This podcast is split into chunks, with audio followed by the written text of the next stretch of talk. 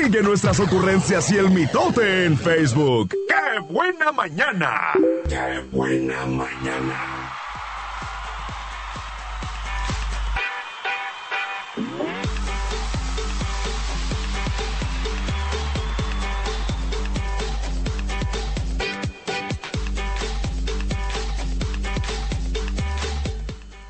Bueno, pues es el momento en el que voy a llegar a platicarles de la, mañana, la mañanota del día de hoy, no sin antes, ahora sí, ya les voy a platicar bien, sí va a haber tendencias de la web.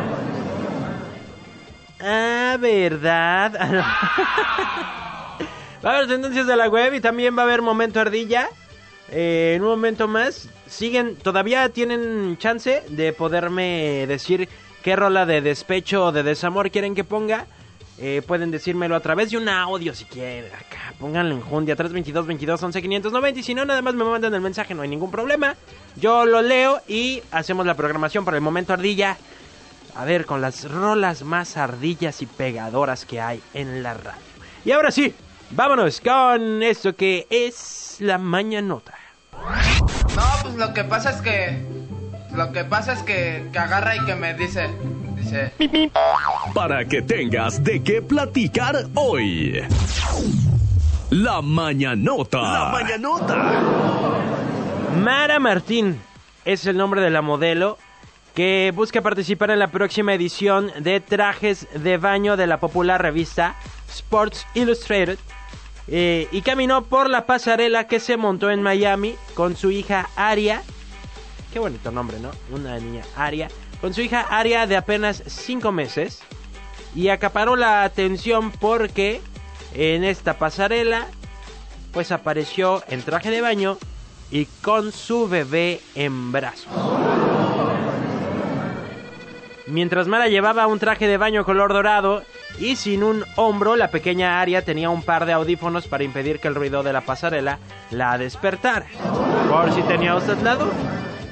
Ella decidió salir con la bebé eh, mientras era amamantada.